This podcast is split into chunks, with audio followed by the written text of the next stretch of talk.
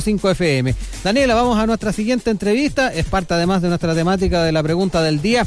Polémica han generado los dichos del alcalde de Las Condes, Joaquín Lavín, figura presidenciable de acuerdo a, a, distintas encuestas, una de ellas la más reciente encuesta Criteria, con respecto a su condición de socialdemócrata y su respaldo a la opción apruebo en vistas a un eventual proceso constituyente. Sí, el militante de la UDI expresó la necesidad de generar consensos para lograr avanzar en las demandas de la ciudadanía. Bueno, sobre este tema tomamos ya contacto con Marcelo Mella, cientista político, doctor en estudios americanos y decano de la Facultad de Humanidades, la FAU de la USACH, a quien le damos la bienvenida. ¿Cómo está, decano? Hola, Daniela. Hola, Rodrigo. ¿Cómo están? Buenos días.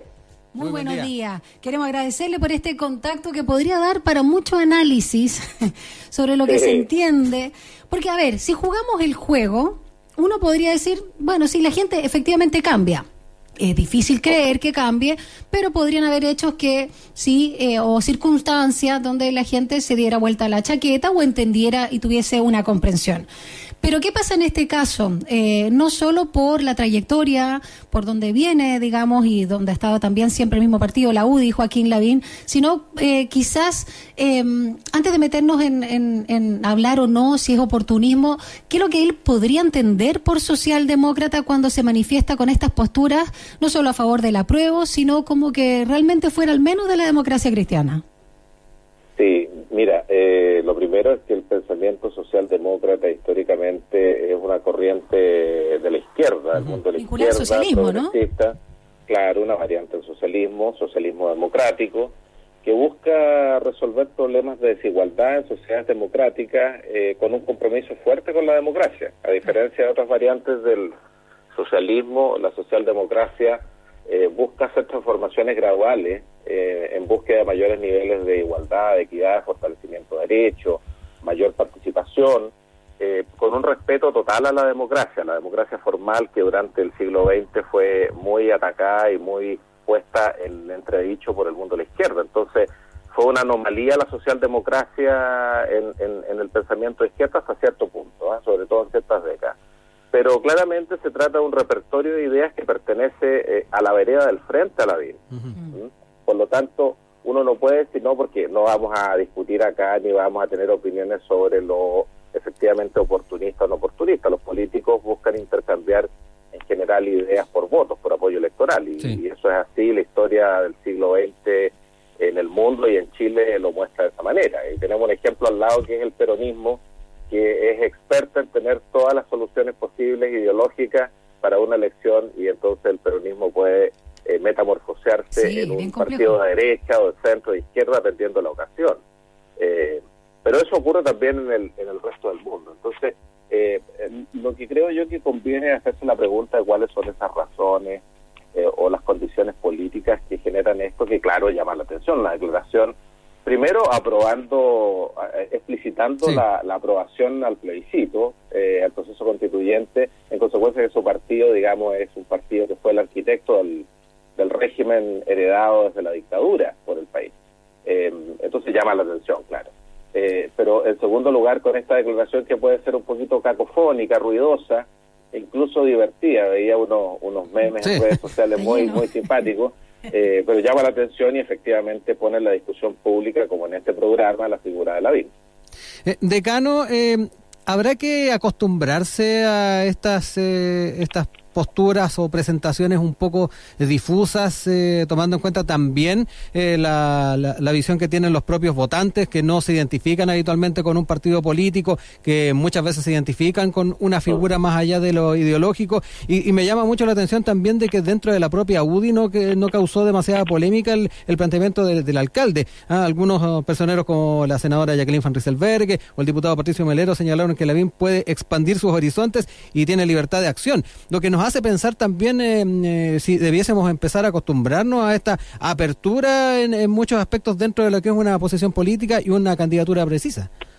Sí, eh, dos cosas, Rodrigo. Lo primero es que efectivamente la derecha y particularmente la UDI eh, tiene que resolver un puzzle político que no es menor, digamos. Por una parte, la lealtad a la constitución heredada de Pinochet. Mm y ojalá la menor transformación posible, que parece ser el, el, el, el alma, la, identidad de, muchos militantes de partidos de derecha, mantener lo, más que se pueda, digamos, el, modelo, incluso eh, eh, desplazar la discusión al Parlamento y, algunas ideas que son muy sui generis que eh, me parece que no van a prosperar, pero en este momento estamos en un festival de ideas de cómo dilatar o cómo transformar el proceso de manera de minimizar los riesgos.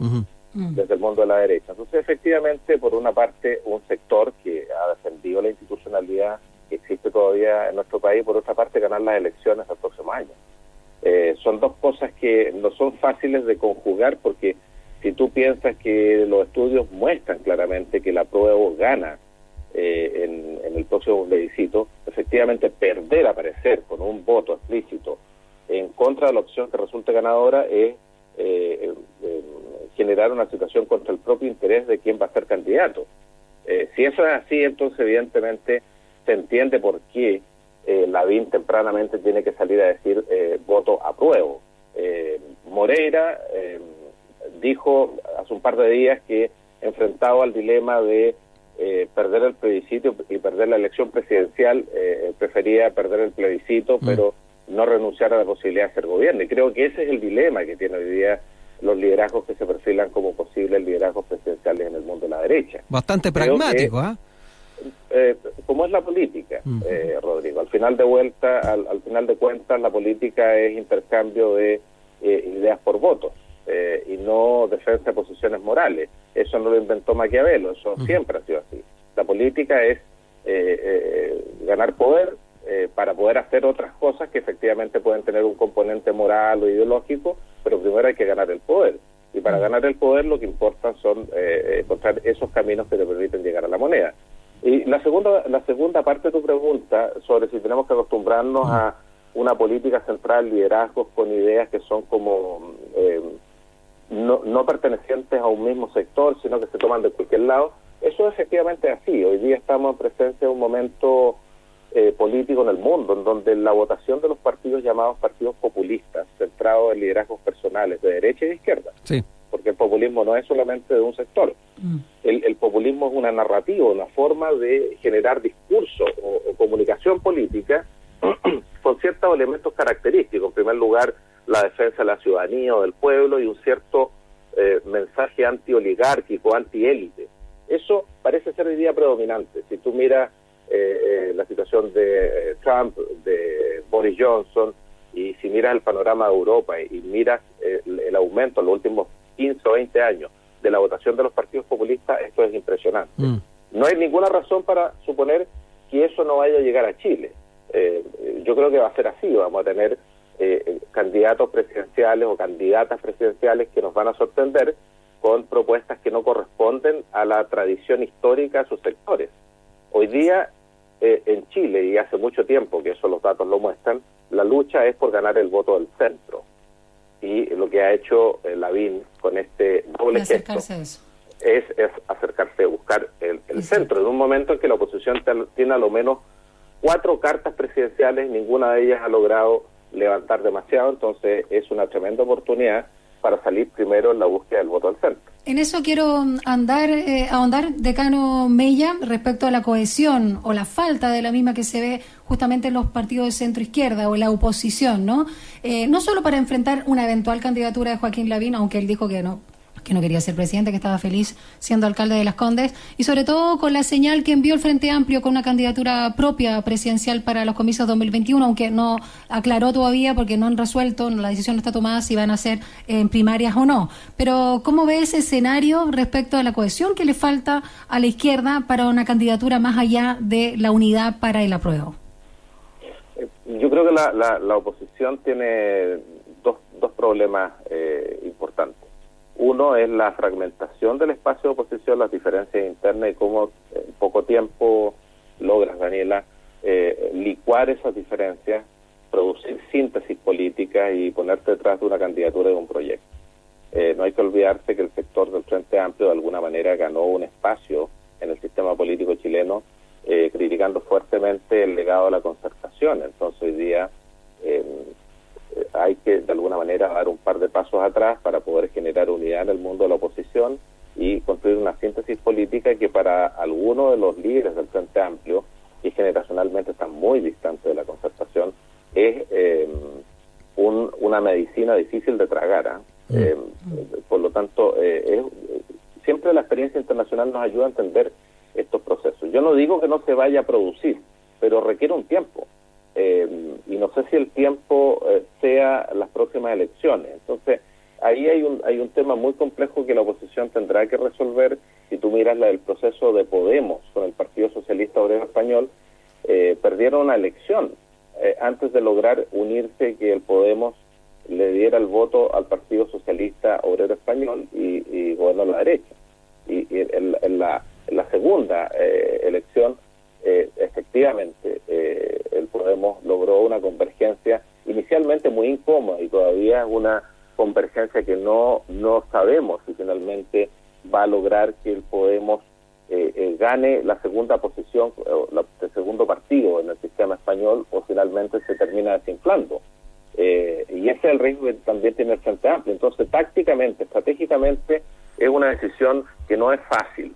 Eh, pero desde el punto de vista de la narrativa, ya que la, la pregunta de Rodrigo lo planteaba de esa manera, eh, eh, si uno se fija en los discursos, también hay una concepción de la política que es súper distinta. Entonces, ideológicamente y estratégicamente tiene, no es solo el pasado lo que divide a las distintas expresiones de la oposición, sino también las ideas y las creencias. Eso es lo que quiero decir.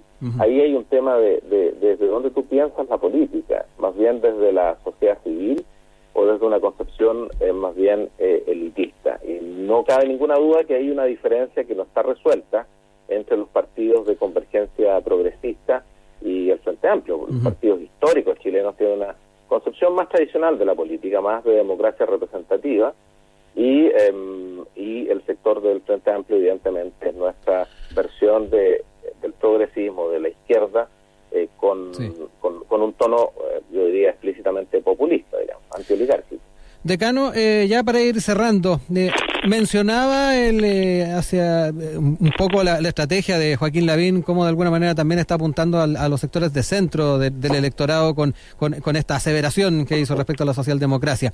¿Qué rol espera usted también o, o, pienso debiese tomar la democracia cristiana que históricamente se ha planteado como un partido de, centro, ah, que trata de aglutinar ese centro político de nuestro país? un poco también uno observa la reacción que tuvo Fuad Chaín. Ah, un UDI, aunque se vista de socialdemócrata, UDI queda. Eh, que de alguna manera también eh, nos hace pensar de que la DC se dio tocada con esta, con esta aseveración. Sí, yo creo que en el caso de la DC el dilema también es, tremendo. En, un escenario de multipartidismo polarizado como el que tenemos en Chile hoy día, la decisión del partido centro es una decisión muy compleja porque tiene tirones por ambos lados, tiene fuerzas centrífugas muy fuertes eh, y la democracia cristiana va a tener efectivamente una pluralidad de voces frente al plebiscito, pero principalmente frente a la próxima elección. Eh, yo creo que el riesgo de la democracia cristiana es tomar una decisión equivocada de moverse hacia la centro derecha eh, y perder relevancia.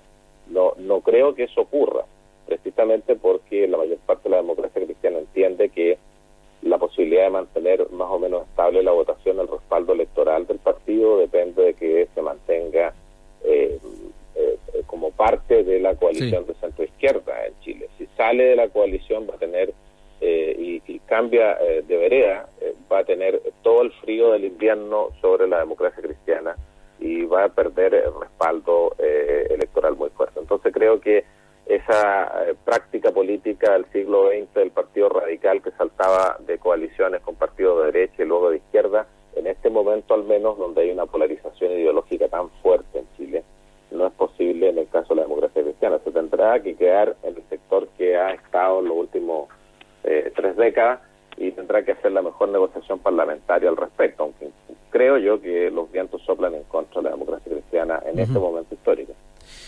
Decano, queremos agradecer el tiempo que ha tenido con nosotros para comentar este, este tema que ha estado en las redes desde hace bastante rato, con memes, como decía usted también. Pero nos invita a reflexionar. Sí, de todas maneras. Muchas gracias, Decano. Un abrazo, gracias, Decano. Marcelo Daniela, que tengan buen día. Igualmente. Muy bien. chao. chao.